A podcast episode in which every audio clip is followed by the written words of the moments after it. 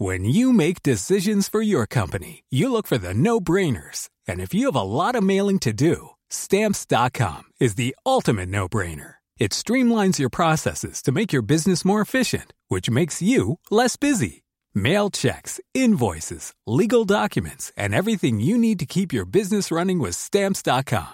Seamlessly connect with every major marketplace and shopping cart. Schedule package pickups and see your cheapest and fastest shipping options from different carriers. With rates up to 89% off USPS and UPS rates. And with the Stamps.com mobile app, you can take care of mailing and shipping wherever you are. Make the same no-brainer decision as over 1 million other businesses with Stamps.com. Sign up with Code PROGRAM for a four-week trial, plus free postage and a free digital scale. No long-term commitments or contracts. That's Stamps.com.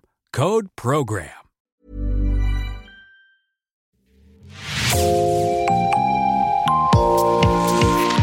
Bonjour et bienvenue dans l'actu dans la poche, le podcast quotidien d'actualité du Grand Sud-Ouest, signé Podcasting. Podcasting, ce sont des entretiens avec des journalistes, des médias indépendants de la région qui sont nos partenaires, mais aussi des séries, des longs reportages et des interviews.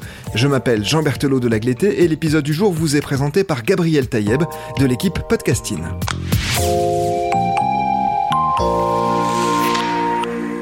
Avant de laisser la parole à Gabriel, nous tenions à vous avertir, il sera fait ici mention de transphobie, de violence envers les personnes LGBTQIA+, et de suicide. C'est pourquoi nous vous invitons à ne pas poursuivre votre écoute si ces sujets sont trop sensibles pour vous. Si vous êtes concerné par ces problématiques, nous vous rappelons par ailleurs l'existence de numéros d'aide tels que la ligne d'écoute anonyme de SOS homophobie ou encore le numéro national de prévention du suicide, le 3114. Il y a près de 12 ans, la France s'est illustrée en devenant le premier pays au monde à ne plus considérer la transidentité comme une affection psychiatrique, une étape importante pour la reconnaissance des personnes trans, mais qui est encore bien loin d'accorder à ces dernières les mêmes droits ou la même qualité de soins qu'aux personnes cisgenres, à savoir les personnes en adéquation avec le genre qui leur a été assigné à la naissance. Il faut notamment attendre jusqu'en 2016 pour qu'une loi n'impose plus la stérilisation des personnes qui souhaitent déclarer leur changement de mention de sexe à l'état civil, et en janvier 2022 pour que la classification internationale des maladies transfère l'incongruence de genre du chapitre des affections psychiatriques vers celui de la santé sexuelle. En parallèle, en janvier 2022 également, un rapport relatif à la santé et au parcours de soins des personnes trans a été remis à Olivier Véran, alors ministre des Affaires sociales et de la Santé, à la suite d'une saisine de sa part. Les constats de ce rapport sont sans appel. En plus d'être particulièrement sujette à la précarité matérielle, aux discriminations, aux violences physiques et morales ainsi qu'aux risques suicidaires, les personnes trans sont également confrontées à un accès aux soins semés d'embûches, en particulier dans leurs parcours médicaux de transition, et subissent encore fortement le saut de la pathologisation de la transidentité et de sa stigmatisation, malgré des évolutions majeures actuellement à l'œuvre. Par ailleurs, le dernier rapport sur les LGBT-phobies de l'association SOS Homophobie note que pour la première fois, la transphobie est devenue le deuxième type de contexte de LGBT-phobie qui lui a été rapporté, et celle-ci est également le seul type de violence pour laquelle l'association a constaté une augmentation de témoignages par rapport à l'année précédente. À Bordeaux, l'association Ancre travaille spécifiquement sur les questions d'accès aux soins pour les personnes trans et permet à celles-ci de se rencontrer et de s'entraider. Pour ce premier épisode de notre sujet en deux parties, nous avons rencontré André, trésorier d'encre, afin d'en savoir plus sur les actions de l'association et dresser un bilan de la santé et des parcours de soins des personnes trans en Nouvelle-Aquitaine. Alors l'association Ancre a été créée il y a maintenant près de trois ans et donc on est une association de soutien par et pour euh, les personnes trans et euh, notre euh, activité est sur plusieurs volets. Tout d'abord un volet de permanence, donc on, organise des temps que ce soit de partage d'expérience entre personnes trans, d'accompagnement sur les questions administratives, notamment de changement d'état civil et des temps de prévention sur les les, injections d'hormones avec euh, des partenaires euh, professionnels de santé. Euh, et au-delà de, donc, de ces accompagnements par des permanences, on essaye aussi de faire un travail de réseau sur le territoire bordelais, que ce soit avec des partenaires institutionnels comme la mairie ou des partenaires de santé. Lors de cet entretien, nous allons longuement parler de transition médicale. Pouvez-vous nous expliquer de quoi il s'agit et quels sont les autres types de transition? Alors, ce qu'on appelle la transition, quand une personne prend conscience de sa transidentité, elle peut, euh, si elle le souhaite, et c'est vraiment pas, systématique, voilà, décider de mettre en place des choses pour que l'identité qu'elle propose au monde corresponde plus à la façon dont elle, elle se sent. Et donc pour ça, ça va être par exemple sur différents volets. On va parler de la transition sociale.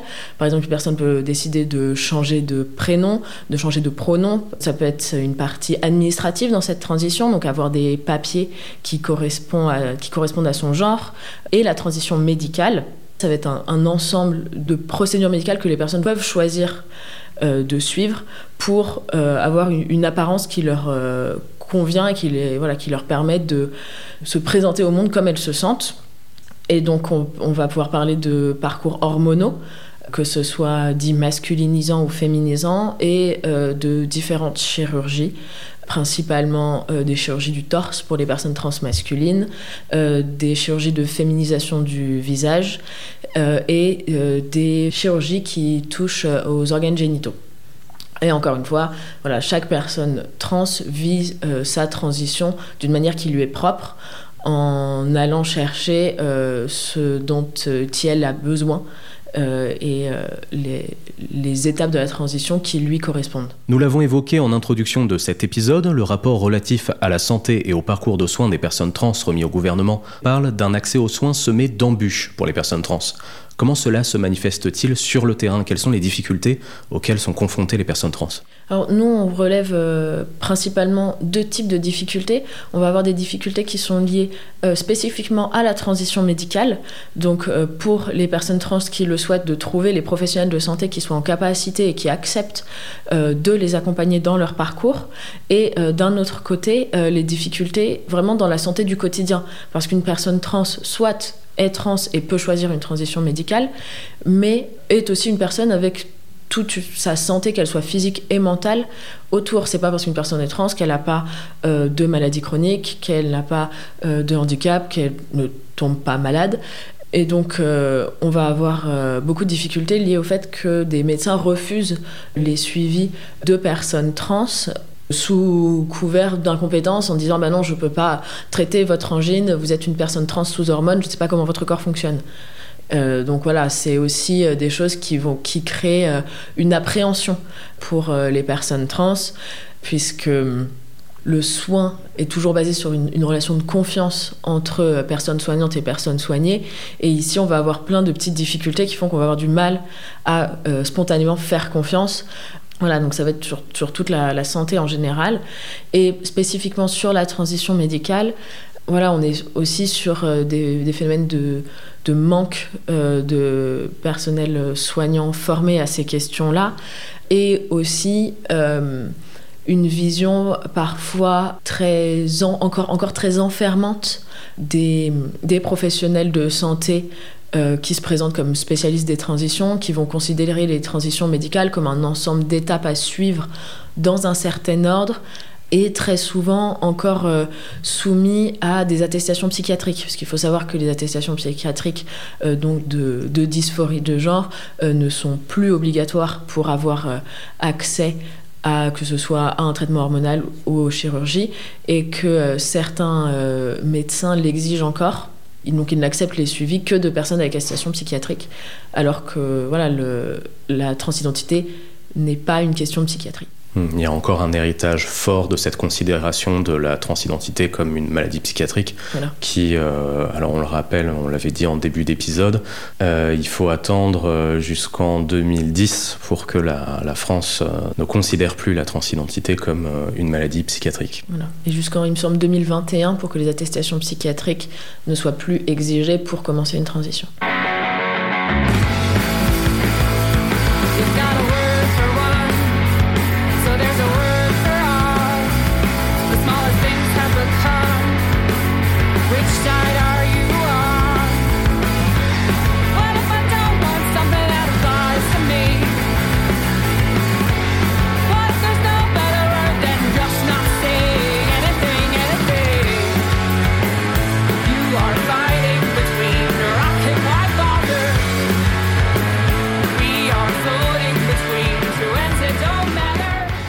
Quelle est la situation en Nouvelle-Aquitaine spécifiquement Parmi les communautés de personnes trans, il semblerait que le secteur médical local ne jouit pas d'une réputation très favorable. Voilà ce qu'on rencontre et ce qui est finalement pas euh, spécifique euh, à la transidentité, mais qui nous, nous marque particulièrement, voilà, c'est un, manque de professionnels de santé euh, formés et ouverts à accueillir des personnes trans et à les accompagner.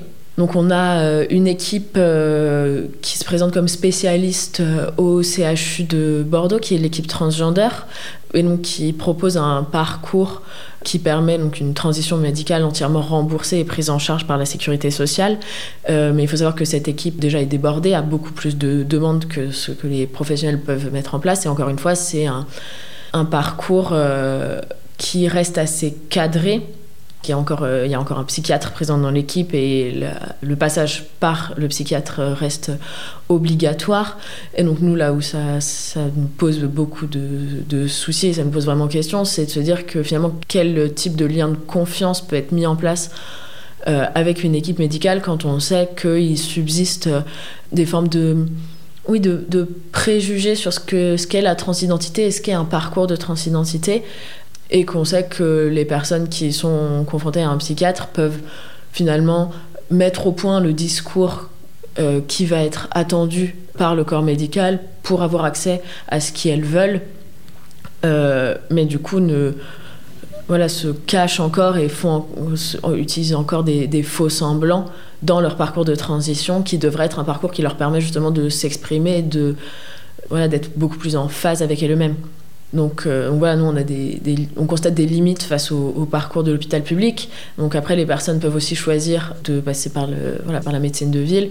Et là encore, on peine à trouver des, des personnes qui acceptent euh, euh, les, les, accompagnements. Comment votre association Ancre répond à ce manque d'accès aux soins? Quelles sont les initiatives mises en place pour contrer un petit peu cette situation? Nous, on met en place deux types d'actions. tout d'abord, on cherche à permettre une autonomie des personnes euh, dans leur parcours de transition. Et c'est pour ça qu'on a mis en place des ateliers euh, de formation à l'auto-injection pour que les personnes qui euh, décident d'avoir un suivi hormonal puissent s'injecter elles-mêmes. et donc voilà, prendre possession de ça et ne pas forcément dépendre de professionnels de santé pour cet acte qui est un acte médical simple mais qui, est, qui sera très récurrent dans leur vie. Et d'autre part, euh, on essaie de mettre en place un travail de réseau. On travaille euh, avec la mairie. Euh, sur un, groupe de travail pluridisciplinaire, donc avec des associations et des professionnels de santé. Euh, et récemment, on a organisé euh, une table ronde qui réunissait des personnes concernées et des professionnels de santé.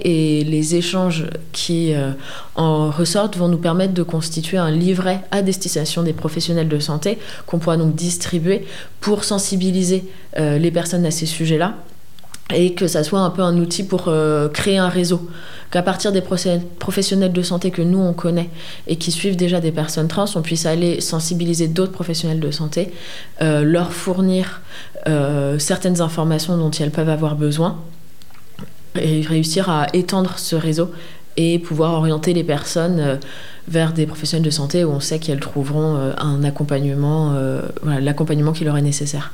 Pour revenir au rapport remis au ministère de la Santé, celui-ci indique dans sa synthèse l'accompagnement des mineurs apparaît comme un sujet particulièrement délicat, en précisant qu'un nombre croissant de mineurs se questionnent sur leur genre, voire sont en demande de transition, mais les réponses apparaissent insuffisantes et géographiquement mal réparties. Pourquoi il est important de mieux accompagner les mineurs sur ces questions et est-ce que votre association travaille aussi avec ces publics? Alors oui, euh, l'association Ancre euh, accompagne des mineurs. On n'a pas d'accompagnement spécifique, mais on a régulièrement des mineurs accompagnés de leurs parents euh, qui viennent nous solliciter, voilà, pour que ce soit des conseils, que ça, peut être des moments de dialogue, recréer un peu de dialogue avec les parents ou des moments des conseils sur les procédures administratives, sur les parcours médicaux. Nous, c'est quelque chose qu'on essaye de, développer, sur lequel on porte une attention toute particulière, parce qu'on sait bien que les, publics mineurs euh, sont des publics particulièrement vulnérables, euh, parce que un mineur euh, trans va être beaucoup plus sujet à du harcèlement scolaire. Euh, sa transition euh, va être dépendante aussi de, des décisions de ses parents qui ne sont pas forcément d'accord. Ça va dépendre aussi de l'accueil qu'en fait dans son établissement scolaire, dans ses autres lieux de vie sociale. En plus de s'ajouter à ce que connaissent les majeurs sur l'aspect médical de, de la transition. Ce que je trouve aussi important de préciser euh, euh, sur la question des personnes euh, trans mineures, c'est le fait que ce sont des personnes qui sont très souvent médiatisées. Dès qu'il y a une médiatisation des transidentités, on va parler des personnes trans mineures. Euh, mais il faut bien voir que c'est qu'une partie du sujet et souvent une partie qui est facilement instrumentalisée et souvent au détriment euh, de ce pourquoi nous on essaye de travailler, c'est-à-dire euh, voilà, travailler à l'autodétermination des personnes trans et au, décloisonnement des parcours médicaux de transition pour que voilà, les personnes trans puissent avoir accès à ce dont elles ont besoin en dehors voilà, de, la vision euh, issue euh, de la psychiatrisation que peut encore avoir le milieu médical. Certains groupes affichent aujourd'hui ouvertement et clairement leur hostilité envers les communautés de personnes trans, à la star du mouvement dit des féministes qui s'est révélé en octobre dernier. Selon vous, il s'agit plutôt d'un phénomène isolé qui parvient néanmoins à trouver de nombreux canaux de communication, ou bien d'une tendance plus vaste, et en quoi ce genre de mouvement complique le travail de votre association? Alors, je ne sais pas si ça complique vraiment le travail de notre association. Non, on n'a pas interagi avec euh, ces personnes-là. Euh, et moi, je pense que, bah voilà, on le voit, on voit que les questions de transidentité sont de plus en plus médiatisées. Et donc, forcément, ça suscite des réactions. Et nous, on constate quand même que dans les professionnels de santé, on trouve des professionnels de santé qui s'ouvrent à ces questions-là. Donc en fait, je pense qu'il y a vraiment un, tiraillement des deux côtés. Oui, c'est plus visibilisé, et j'ai l'impression que chez beaucoup de personnes, ça suscite euh, principalement de, enfin, de l'acceptation et, une forte compréhension. Mais comme toujours euh, dans les luttes, euh, quelles qu'elles soient, quand une lutte prend de l'ampleur, son opposition aussi. Et donc là, ces personnes cherchent à être extrêmement euh, visibles. Mais finalement, nous, on constate euh, plus euh, une, ouverture plus grande des, de, de, nos différents partenaires, y compris institutionnels. Donc de manière générale, une tendance plutôt positive de la part de la société dans son ensemble Oui, globalement oui.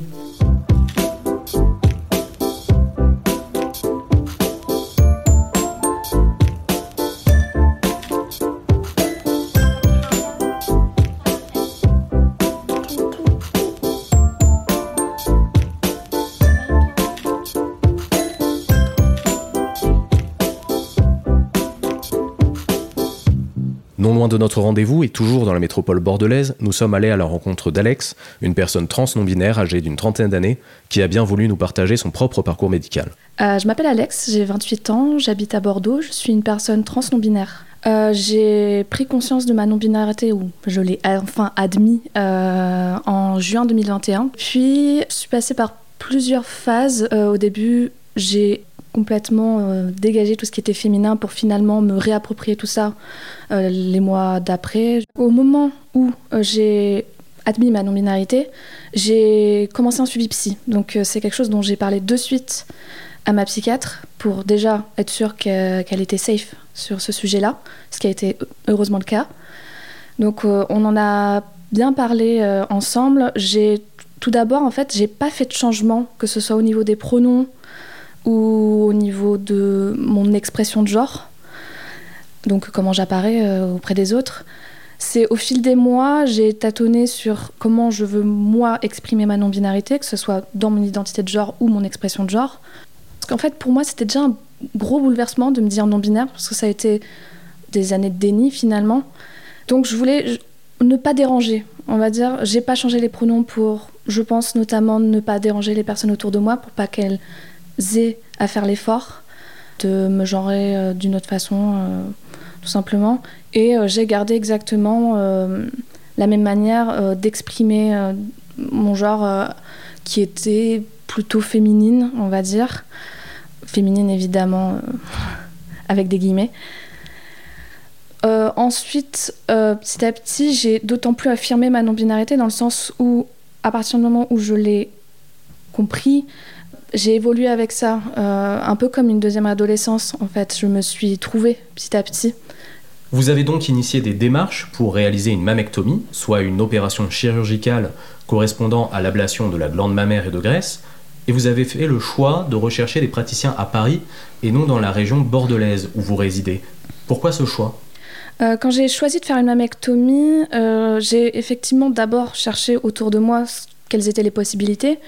Malheureusement, euh, à Bordeaux, c'est absolument pas réputé.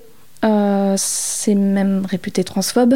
Réputé selon quels critères et quels acteurs? Euh, je pense que je fonctionne comme beaucoup de personnes trans euh, à recommandations. Donc effectivement, il y a autant des listes de personnes qui sont conseillées que de personnes qui ne le sont pas. Et effectivement, à Bordeaux, c'est pas du tout le cas. Et je voulais pas prendre le risque de subir de la transphobie, tout simplement. Euh, je pense que d'autant plus quand on est une personne trans, c'est compliqué d'aller voir des médecins, quels qu'ils soient. Et il y a beaucoup de chirurgiens et de chirurgiennes à Paris qui sont réputés pour euh, les mammectomies et qui sont surtout réputés pour ne pas être transphobes ou ambiphobes. Vous, dans votre parcours personnel, vous avez donc enclenché une demande pour une mammectomie. Qu'est-ce qui vous avait été imposé pour accéder à cette demande? Euh, du coup, ce qui m'a été imposé, c'est l'accord tripartite, donc chirurgien, psy et endocrinologue. J'ai eu un cas où une amie est allée voir un médecin, un chirurgien, euh, qui effectuait des mammectomies et j'ai fait passer le message est-ce que tu peux lui demander si euh, le fait que je ne prenne pas d'hormones, ça soit dérangeant pour lui ou non? Parce qu'il y a des chirurgiens qui ne le veulent pas opérer s'il n'y a pas prescription d'hormones. ce qu'il lui a dit, c'est que lui, ça ne dérangeait pas de, de m'opérer, mais je ne serais pas pris en charge. J'ai envisagé la, prise d'hormones pour pouvoir accéder, mais déjà, je trouve pas que ça soit une bonne raison de prendre des hormones juste pour pouvoir accéder à une opération. Euh, ensuite, les hormones, donc dans mon cas, ça serait euh, des hormones masculinisantes, ont des conséquences, euh, forcément. Donc, la voix qui change, la pilosité, la redistribution des graisses et autres. Et c'est pas quelque chose que je veux, tout simplement. Moi, pour l'instant, dans ma transition médicale, tout ce que je veux, c'est la mammectomie.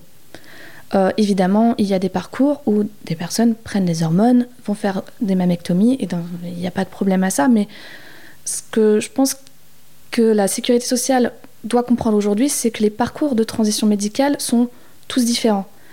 Et c'est dommage que la sécurité sociale euh, nous impose un seul moyen finalement euh, de vivre sa transition médicale. Depuis l'enregistrement de notre entretien avec Alex, l'association Transsanté France a obtenu de l'assurance maladie que celle-ci mette officiellement fin à l'obligation d'un certificat psychiatrique pour la prise en charge des personnes trans. Demain, dans Podcasting, nous continuerons à évoquer les parcours de soins des personnes trans en nous plaçant cette fois-ci du côté des professionnels de santé qui portent également un regard sur les évolutions à l'œuvre aujourd'hui. Merci Gabriel Taïeb. C'est la fin de cet épisode de Podcasting. Merci d'avoir écouté. Réalisation Olivier Duval, rédaction en chef Anne-Charlotte Delange, production Sophie Bougnot, Clara Echari, Myrène Garaïco-Echea, Inès Chiari, Raphaël Larder et Marion Ruot, coordination éditoriale et programmation musicale Gabriel Taïeb, iconographie Magali Marico. Retrouvez-nous chaque jour à 16h30 sur toutes les plateformes d'écoute. Podcasting, c'est l'actu dans la poche.